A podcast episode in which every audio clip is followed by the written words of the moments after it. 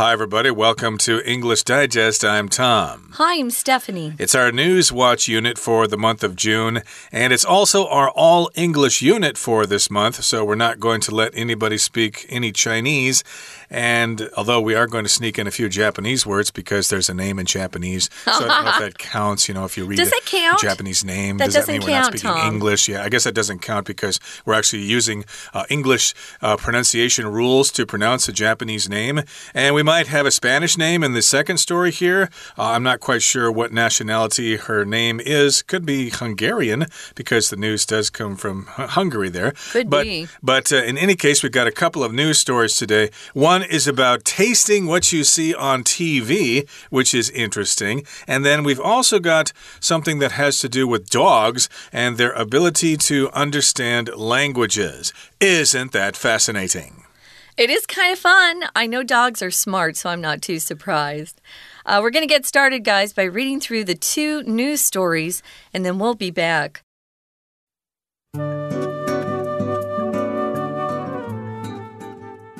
Taste the TV lets you taste what you see.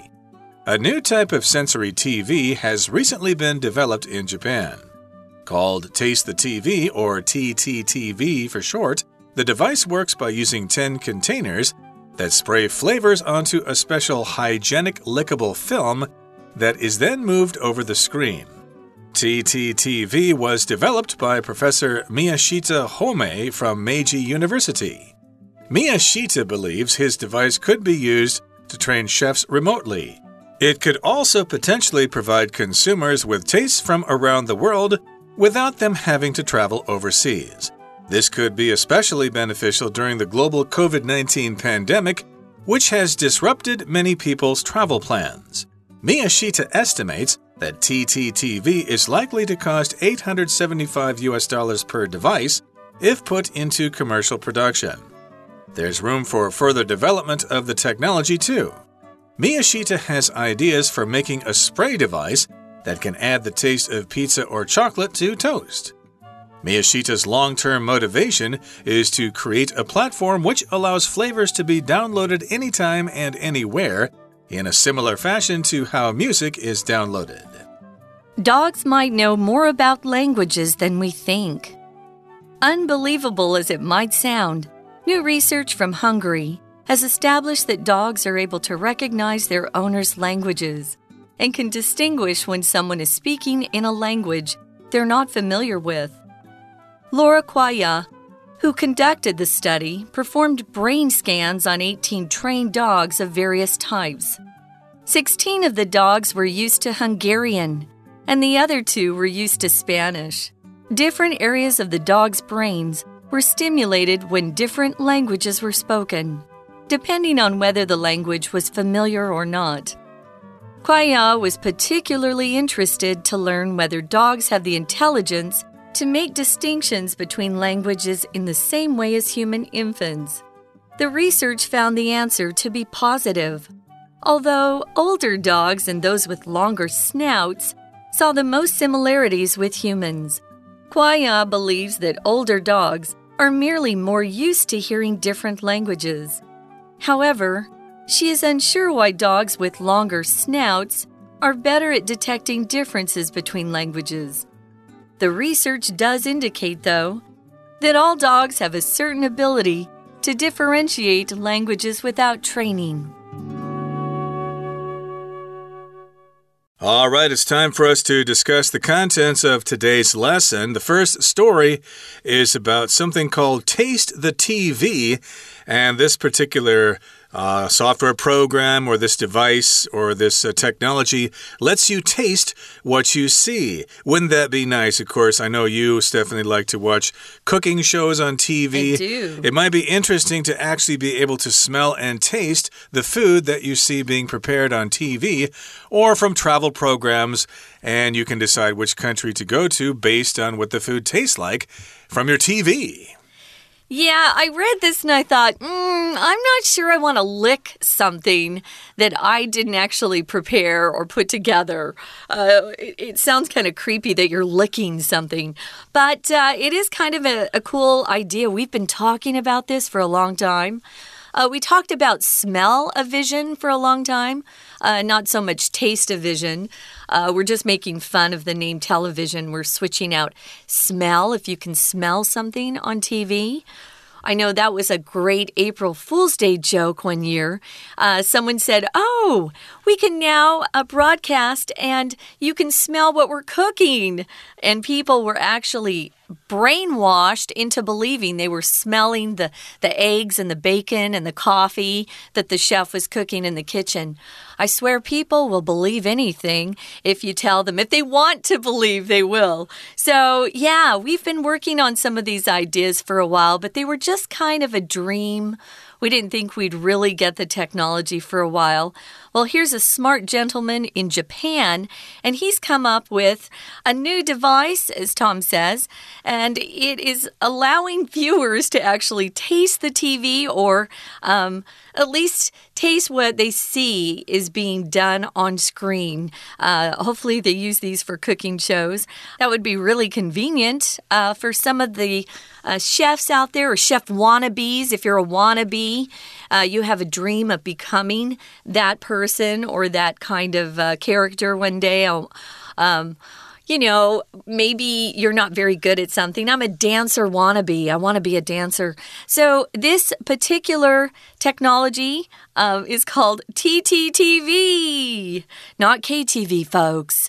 TTTV. Um, we do this a lot in English where we take the first letter of each word and we turn it into an acronym. It's just faster to say most of the time. If you can actually pronounce it, if there's a vowel in it, we will pronounce it. Uh, just because in English it's faster to us. We don't like to, uh, I was just going to say Chinese, Tom. Mm. We don't like to spell things out too much. So, this is a device that works uh, by using 10 containers that spray flavors onto lickable film. Uh, exactly. So it's a type of sensory TV. Sensory has to do with your senses, sight, smell, touch, taste, etc., etc. And it's being developed in Japan. And again, it's called TTTV for short. The full name is called Taste the TV, and it works by using 10 containers that spray flavors onto a special hygienic lickable film that is then moved over the screen. So you've got uh, 10 different flavors of sprays here. Uh, remember, a spray is a liquid that uh, comes out in semi gaseous form when you push the top of it. Uh, of course, uh, during the pandemic, of course, we're used to kind of de sterilizing our hands by spraying alcohol on them and we spray the alcohol on them. Sometimes it comes in little drops from those dispensers that also measure our temperature. But in this particular case, they're flavors that come in the form of a spray.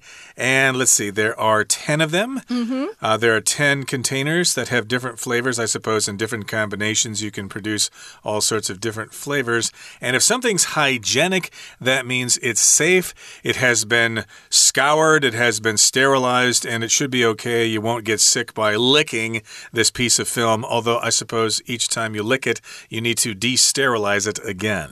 I think that that might ruin the flavors, so it might be a one lick and you're done. Hmm. Uh, you may not be able to lick the film multiple times. We don't know. Uh, you'll have to check this out. I tried to get online and my computers, uh, it just was too slow. Uh, with the internet was a little slow this morning for me. So anyway, um, I wanted to mention for some of you out there, you might go to a dictionary and see that hygienic is also pronounced hygienic. I'm with Tom. I say hygienic too, but they're both correct. So, yeah, just very clean, very sanitary, very healthy. Um, but, but like I said at the beginning, I don't know if I want to lick something that somebody else put together. So we'll see. I, of course, I do lick candy sometimes, don't I? With mm. lollipops and things like that, and a popsicle. So this is a device, again, that has sprayed flavors, and then they ask the uh, viewer to lick a film that is then moved over the screen. Okay, and so TTTV was developed by a fella in Japan, Professor Miyashita Homei from Meiji University. And uh, Mi Miyashita san, oh, I spoke Japanese there. Uh -oh. I'm sorry. Uh, Mr. Miyashita believes his device could be used to train chefs remotely. Again, if you're training chefs uh, and they are in a location other than the actual kitchen, you could actually train them this way. Here, you know, mix these ingredients together, put it in the oven, and this is what it should taste like. So he thinks that this may be a good way to train chefs who are not in the actual kitchen or not at the cooking school. It could also potentially provide consumers with tastes from around the world without them having to travel overseas. So if you're thinking about traveling, say, to Nigeria or someplace mm -hmm. like that, and you're wondering about what the food tastes like, well, maybe you could uh, use your TV and watch some documentary programs on fine Nigerian cooking, and uh, then you'll get a sampling of what the food tastes like, and it might turn out that you actually find it to be quite wonderful, and you'll start making your reservations to fly to Nigeria uh, right away. So, indeed, uh, you could use that to uh, sample food from around the world without actually going to those places, and this could be especially beneficial during the global COVID 19 pandemic which hopefully is coming to an end here pretty soon. And this pandemic has disrupted many people's travel plans. Uh, here we've got the verb to disrupt, which means to interrupt, to form a barrier, uh, to cause a disturbance, to create problems for something. So, again, uh, you don't want your travel plans disrupted or interrupted because, hey, we all want to travel and see the world. We do indeed. Disrupt here is one of our vocab words, as Tom said. Uh, it just means to um, maybe even destroy something, even temporarily. Um, interrupt, disrupt the normal continuance of something. I know we've had our our electricity disrupted way too much for my liking. Mm. I don't like my electricity to suddenly be turned off or have those blackouts, as we call them in English, blackouts. I hate that stuff. Well, moving on to the third paragraph, our uh, professor or uh, inventor, we could call him too, Miyashita estimates that TTTV is likely to cost 875 US dollars per device if put into commercial production. So it sounds like they're not actually producing them in a factory for mass mass uh, production yet. Uh, they're not uh, out on the market. Can't pick one up yet. What do you think about that price, Tom? You think that that is reasonable? Uh, it might be for some people who really want to know what different kinds of food taste like in different parts of the world. Or if you are a chef uh, studying at Cordon Bleu, for example, but there's another pandemic in the future and you can't go there. So maybe it would be useful for people uh, training to be a chef or a pastry chef or whatever. So yeah, it kind of depends on the person. I would not spend this kind of money myself, but because uh, I'm not really a great connoisseur of uh, fine food, you know. So maybe some people would like this. Okay, so it says there's room for further development of the technology too. They're not done. Remember, we told you there are 10 containers that spray these flavors onto the lickable film. So he's got some ideas for making a spray device that can add the taste of pizza or chocolate to toast. Yeah, I'm not really into those flavors on toast. I like my butter and jam, thank you very much. But a lot of people might uh, find that appealing. Remember, toast, guys, is not a, a loaf of bread. If we say toast, it means it's been baked or toasted in a toaster. Mm. So many people here say toast if they see a loaf of bread that's sliced. That's just sliced bread. Right. Toasting is actually a verb. It means to actually heat something up and make it turn kind of brown. Crispy. So it is an important difference there. And yeah, I guess if you uh, are lazy and you don't want to have butter or jam on your toast and you want a different kind of flavor, this might be something you would consider. And Miyashita's long term motivation is to create a platform which allows flavors to be downloaded anytime and anywhere in a similar fashion to how music is downloaded. Hmm. So that's his motivation, his long term motivation. Uh, your motivation, of course, is uh, the reason you do something, uh, the reason you get up for uh, work in the morning. Your motivation is maybe to head to the office and to get a promotion and make more money and stuff like that. Uh, you might be motivated to do all sorts of things. And what he wants to do is make these flavors downloadable, cool. similar to how we download music. Sounds like he's got some major plans in store, so we'll have to wait and see what happens. In the meantime, you can check it out. Uh, go online and uh, just look up uh, TTTV, and things will pop up for you. That's what happened with me. We are going to take a short break. There's no Chinese teacher, but we need a break anyway. But we'll be back to talk about the next story after that.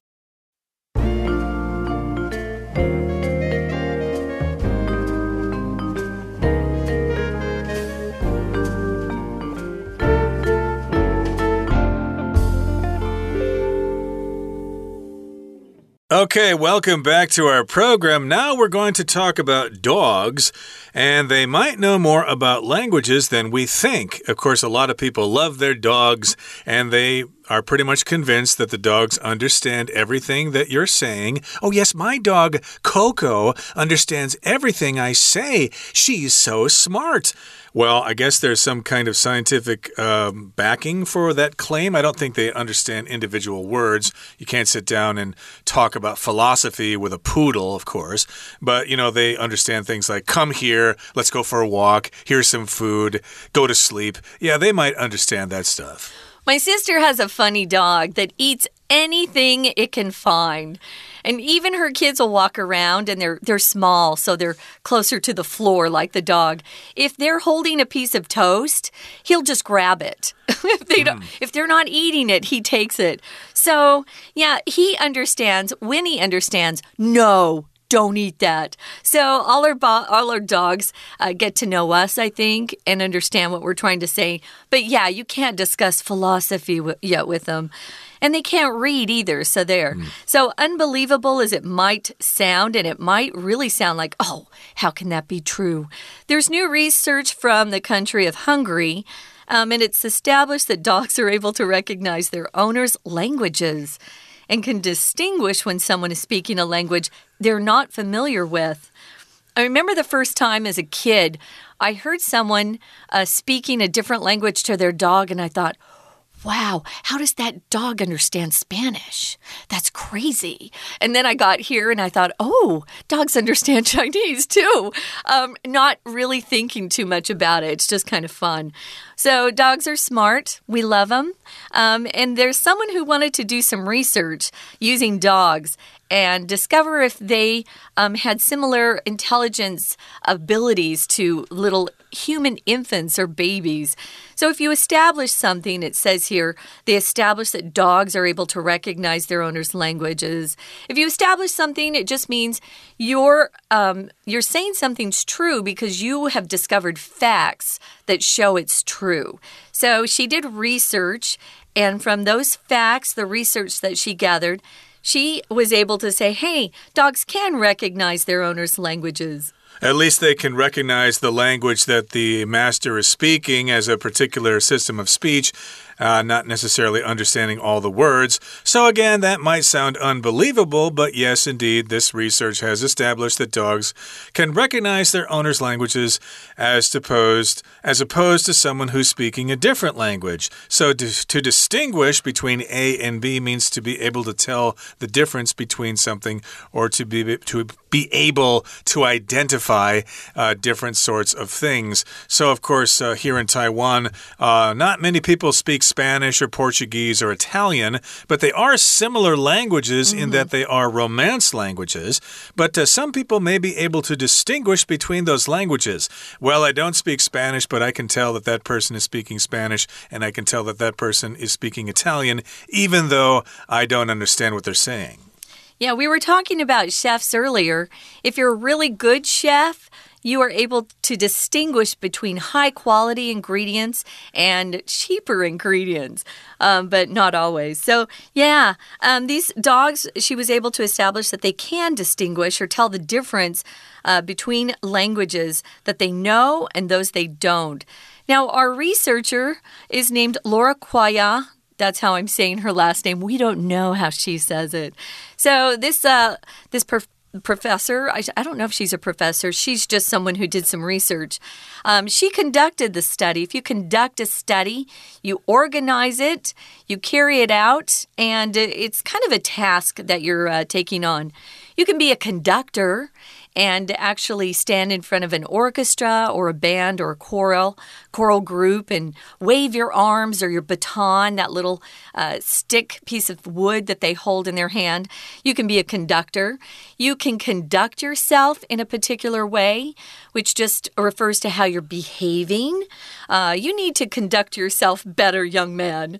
Uh, my parents would use that word in our family.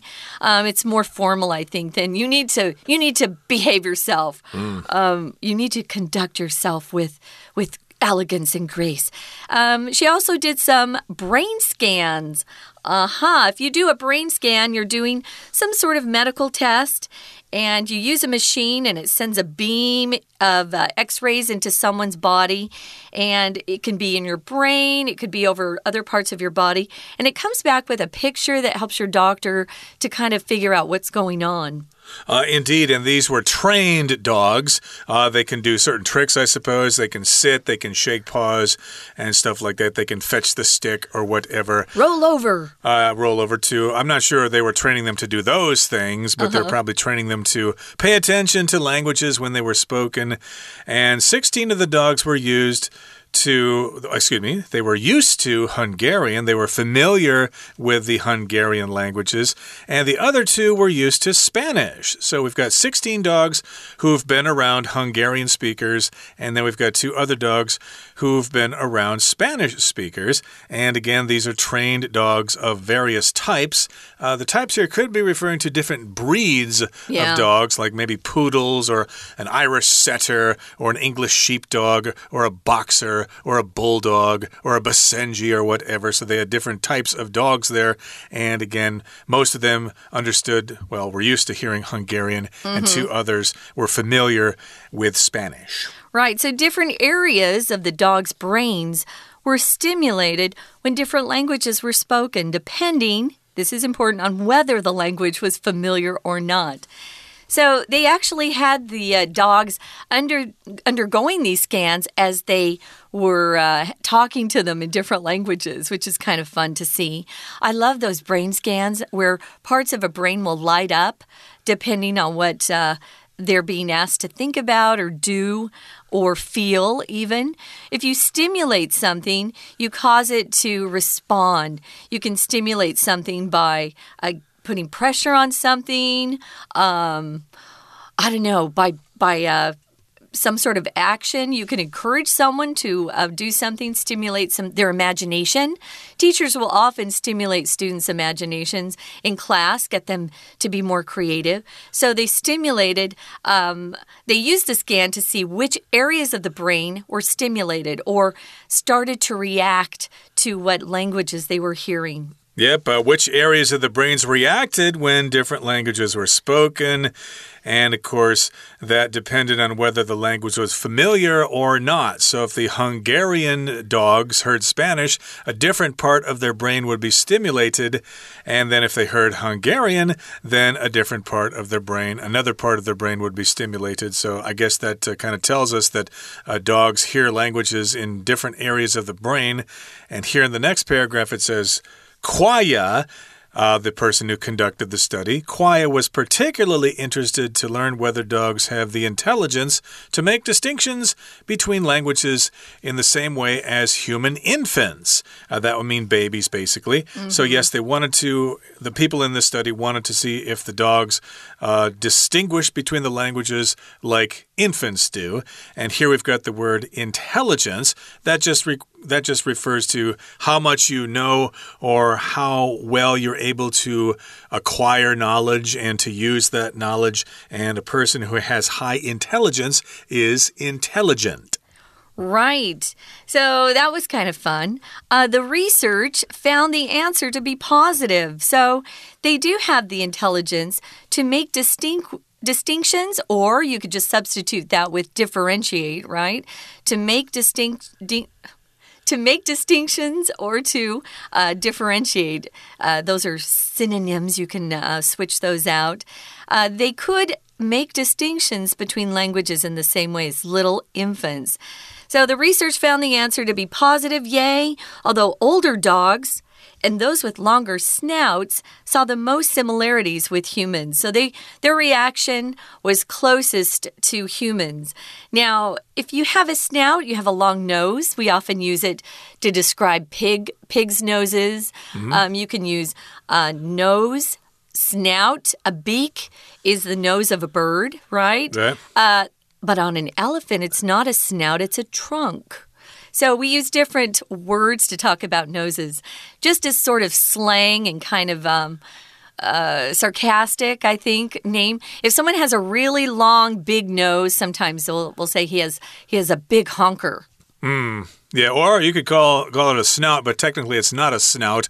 But in any case, a snout is an extension from the skull, and then the nose is on the end of it. Bears have snouts, dogs have snouts, etc., etc. Even sharks have snouts. But people don't. People don't, right? But you can say snout just to joke around. Yeah, I'm going to hit you right in the snout. Oh, you might say that jokingly to someone. So yes, indeed, uh, it's kind of weird. Dogs with longer snouts seem to understand languages in a similar way way to humans, mm -hmm. and Cuaya believes that older dogs are merely more used to hearing different languages. So, older dogs, of course, are better at this, but she thinks, well, it's only because they're used to hearing different languages. Dogs have lived for maybe 12 years, and different people have visited the house before, and maybe they've spoken different languages. So, yes, if you're an older dog, you've probably heard different languages. Well, everyone who's lived longer has more experience of the world or in the world, so that isn't surprising. Uh, Cuaya believes that older dogs are merely or only just more used to hearing different languages. So when you use merely, you're emphasizing that something is only what you say and not better, more important, or more exciting. I'm merely telling you the truth. Why are you getting mad? I'm only telling you the truth. I'm just telling you the truth. Mm. So, only and just are very good uh, synonyms for merely, but you should learn merely. It's a great word. It is certainly a good word, and I suppose that dogs here in Taiwan are exposed to lots of different languages. Of course, they're going to hear Mandarin Chinese, they're going to hear Taiwanese, maybe Hakka, and maybe they'll hear hear some Aboriginal languages. Hey, they're going to hear English in Taiwan. Ah, uh, right. They'll hear English, and if the TV's on, maybe they'll hear Korean coming yeah. from Korean soap operas French. or from Japanese uh, variety shows or whatever. So, yes, indeed, dogs here in Taiwan probably have brains that are stimulated in a lot of areas. No wonder dogs in Taiwan are so intelligent. So the research does indicate or show us, that's what indicate means. If someone indicates to you, they're pretty much they're using their hand or their finger to, you know, to point towards something, they're gesturing. But here it just means it shows um, in a figurative sense. It shows that all dogs have a certain ability to differentiate languages without training.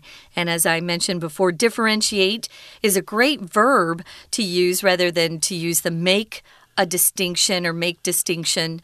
Um, it's just faster to use one word. So it's kind of a fun story. You might want to check into that a little bit more. It's interesting, and maybe someday dogs will be able to talk to us.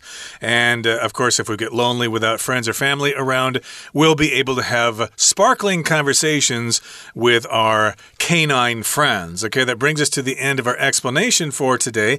And it brings us to the end of our lesson for today. The Chinese teacher is actually here, but is not allowed to speak today. No. Uh, we've got the Chinese teacher all gagged up and sitting in a room.